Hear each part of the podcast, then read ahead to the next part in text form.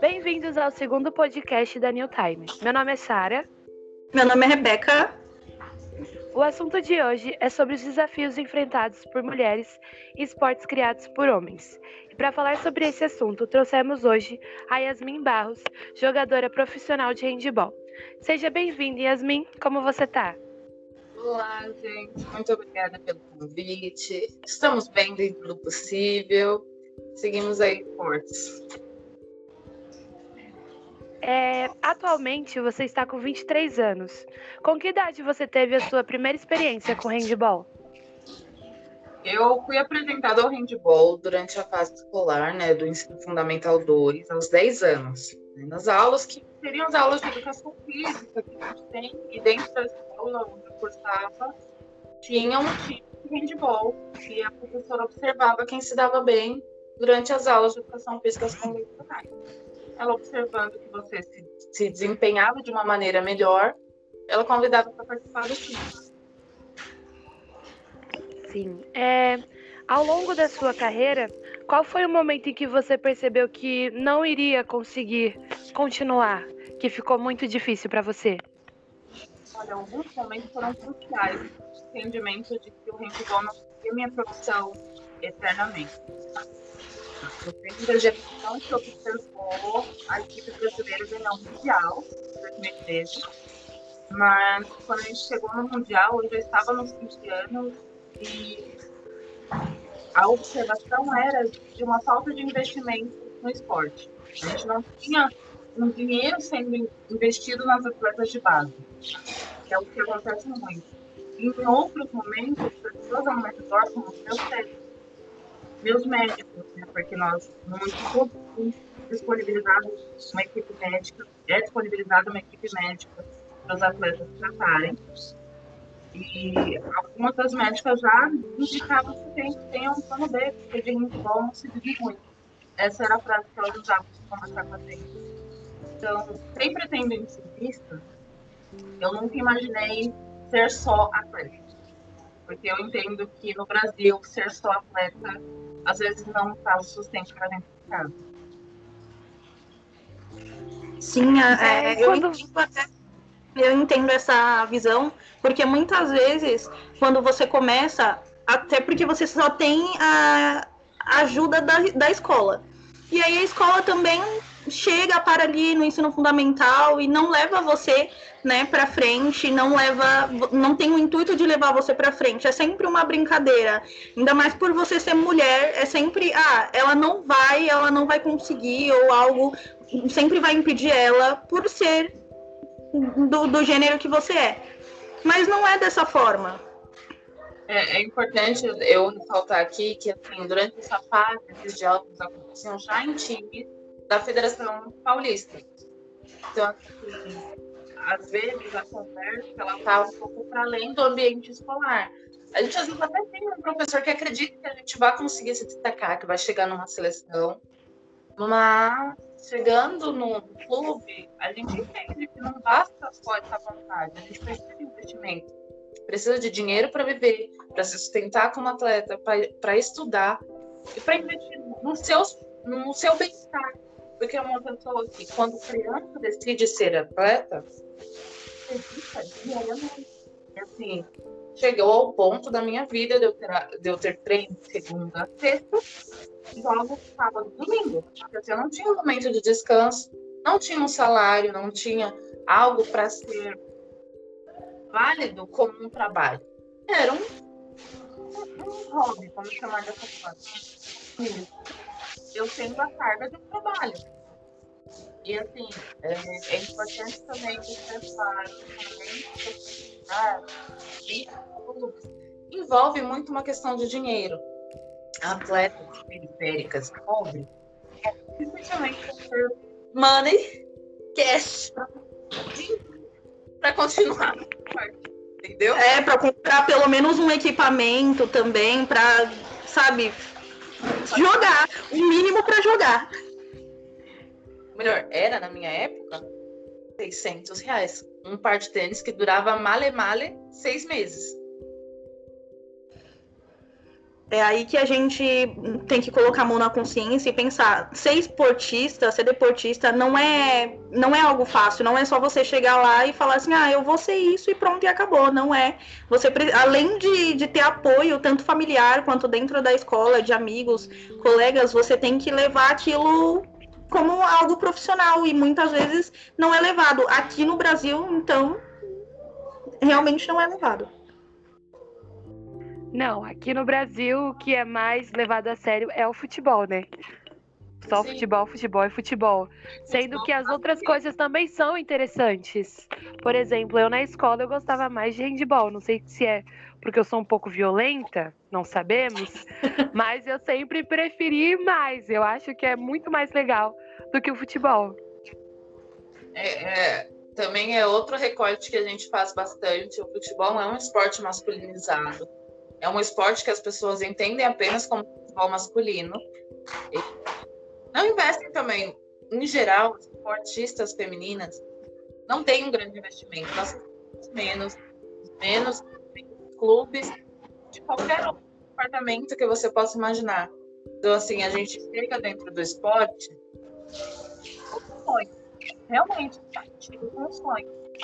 E ao longo do ano, a gente percebe que a vivência depende muito mais de pessoas acreditando e fortalecendo de maneira financeira do que apenas sonhar. É, para você, a forma como o esporte é introduzido dentro das escolas públicas, você vê como um incentivo para quem quer iniciar a carreira? Ou você acha que algo poderia ser mudado? Olha, eu acredito que seja necessária uma mudança, Primeiro, porque não são todas as escolas que têm aporte suficiente para produzir ou criar um time para manter esse tipo de futebol, de vôlei ou de vídeo. Então, acredito que preciso sim ser preparados para participarem desse campeonato, que os professores estejam capacitados para participarem desse campeonato. Eu, isso inserção no esporte. Você tem dúvida de participar de um esporte, é muito mais prazeroso, é um valor que você investir pessoal e acadêmico, que você precisa participar para nosso.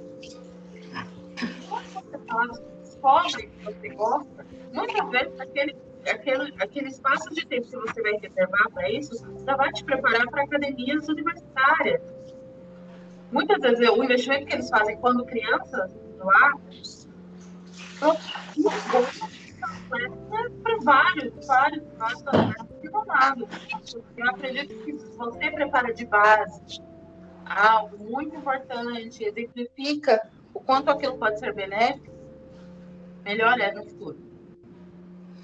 Hum, é, e como ex-jogadora, qual foi a dificuldade que você enfrentou para entrar, para ser, para jogar, para conhecer, para ir em outros lugares e quais as dificuldades que você passou quando chegou nesses lugares, por ser mulher, por ser jogadora?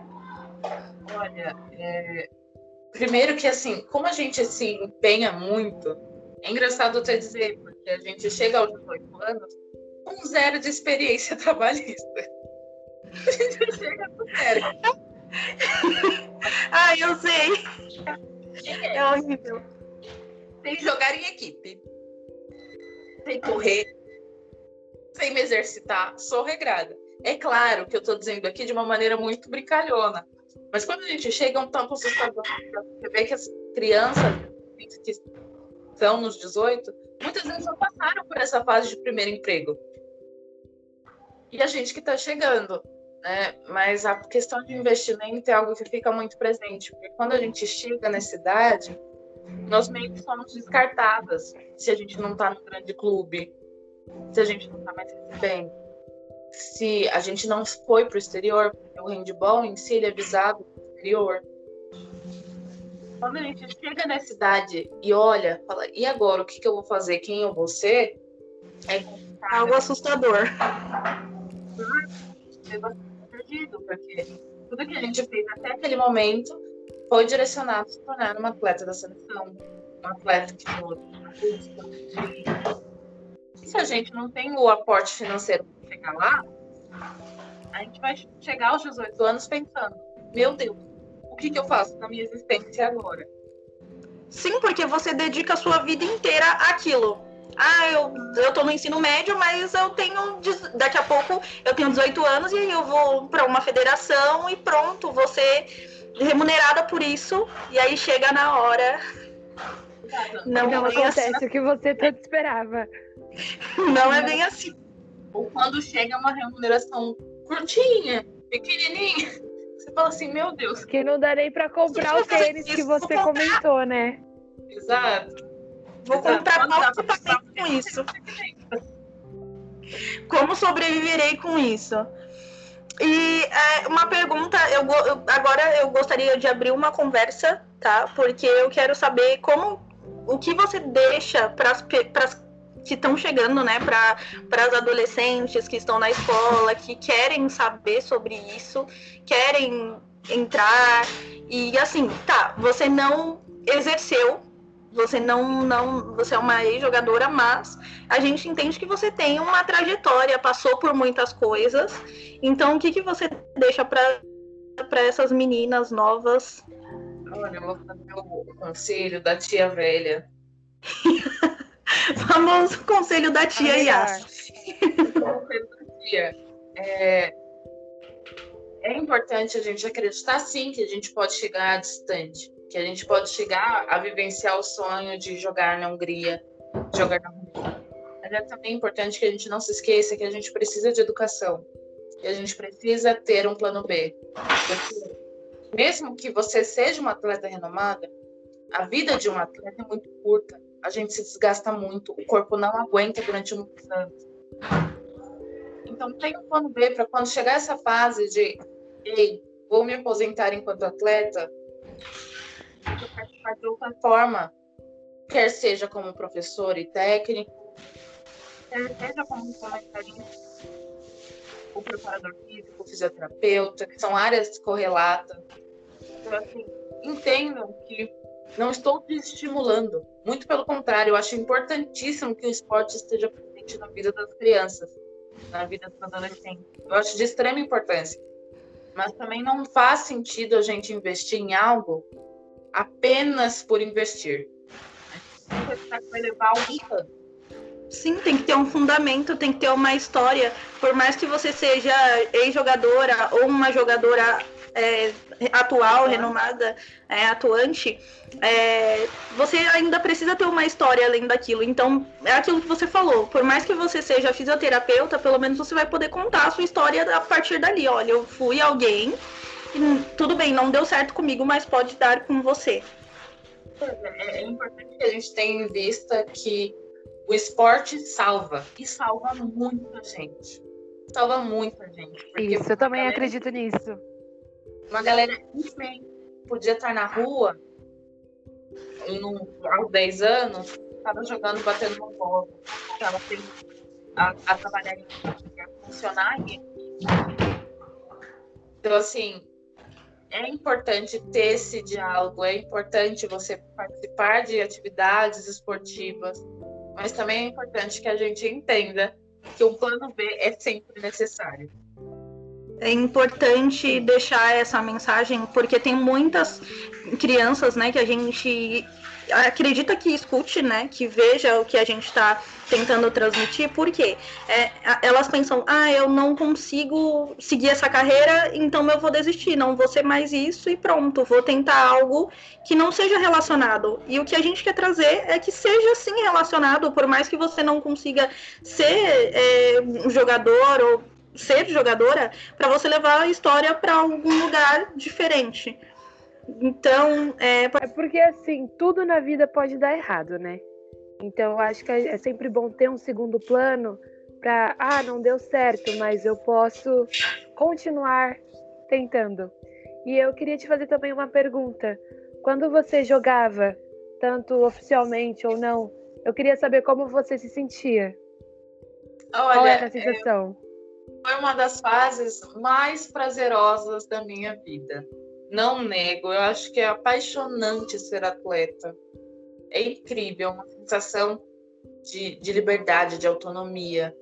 Porque mesmo que você esteja em equipe, você aprende a se controlar para somar a equipe. Eu fui goleira. Então, assim, apesar de estar em equipe, o meu trabalho era muito isolado. Dependia muito de mim. Eram sensações, assim, extremamente prazerosas e, e importantes. A sensação de você defender uma bola, de você ganhar um jogo, é sempre muito prazerosa. Então, assim. Você se sente como um herói, né? Sim, é uma sensação de você participar de algo muito grande. De algo muito grande. Uhum. Então, assim, eu sempre recomendo, sou super a favor de fazer todo tipo de esporte nas escolas. Ah, mas assim, e se fosse. Ah, eu sei que no momento não tem como, não há como isso acontecer, mas você voltaria a jogar? Você faria um projeto para que isso acontecesse, para estimular?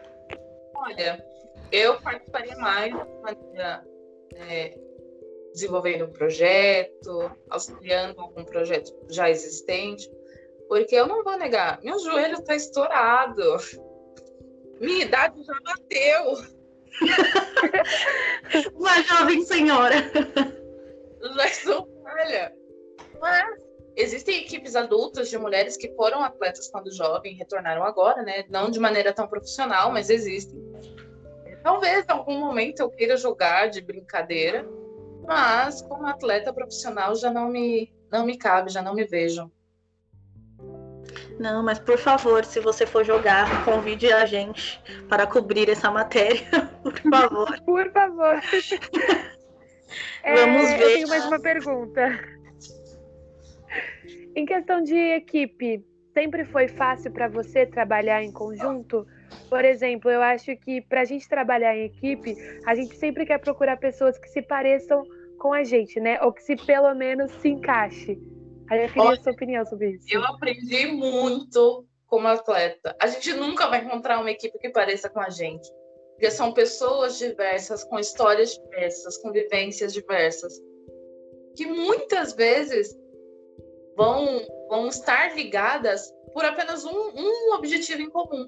E a partir desse objetivo, a gente vai construir memória juntos, vai construir uma equipe realmente. Então, assim, é importante ter essa diferenciação de pessoas. Eu já, já atuei em uma equipe extrema, de meninas extremamente ricas. Eu me sentia. Fora ali do, do padrão. É estranho. Eu me senti a própria classe C. Mas é uma coisa que você trouxe e, e, olha, é uma coisa boa, porque não, não tem um diferencial, tudo bem, não tem remuneração, a gente sabe disso, mas não tem um diferencial, uma exclusão de classe C, A, B, é algo que é, consegue chegar em todo, todas as classes. Tá, tá abraça bastante. É, tipo... A equipe que eu atuei foi realmente uma equipe de meninas periféricas, da galerinha que vinha assim, a gente vinha aprofundando a Zona Leste. a gente vinha zoneando no metrô depois do treino, todo mundo junto, todo mundo em equipe. Fora que a gente estava todo mundo na fase escolar, então a gente trocava lições, a gente aprendia também. Então, assim, é, essa junção de diferenças era muito agradável. Ah, e eu acho e é, que, essa, que essa coisa de exclusão na hora do jogo, do vamos ver mesmo, isso não, não existe, né? Todo mundo passa a ser igual, é todo mundo no mesmo foco, no mesmo objetivo. Vou fazer uma pequena observação. Mesmo que sejam dentro do jogo, né, na hora do jogo, todo mundo muito junto, todo mundo não tem diferença, mas algumas diferenças, por exemplo, nesses times que eu citei, eram muito gritantes. Era uma galera que tinha todo o suporte para ter uma coleção de tênis de rende. E na outra, uhum. era uma galera que tinha um tênis que era para durar o ano todo. Treinando. Uhum. Isso é muito absurdo. É aí que a gente para para pensar que é, tem lugares que o handball, aqui no Brasil, eu digo, né? Tem lugares que aqui no Brasil ele é tratado como se tivesse lá fora, como se tratado como se estivesse lá fora, o pessoal tem suporte, tem remuneração, tem, tem muito, muitos valores colados nisso, mas a gente também tem a parte peri periférica que gosta, que quer saber mais sobre, que às vezes teria até mais oportunidade de ser alguém lá fora e não consegue por conta dessa barreira, por não ter um, um suporte aqui, por não ter nada. Então, é, essa é a nossa complicação aqui dentro do Brasil. A gente tem que levar isso para fora, para tanto ah, a zona leste, tanto a zona leste quanto a zona sul são extremos, sim, mas são coisas que os dois querem.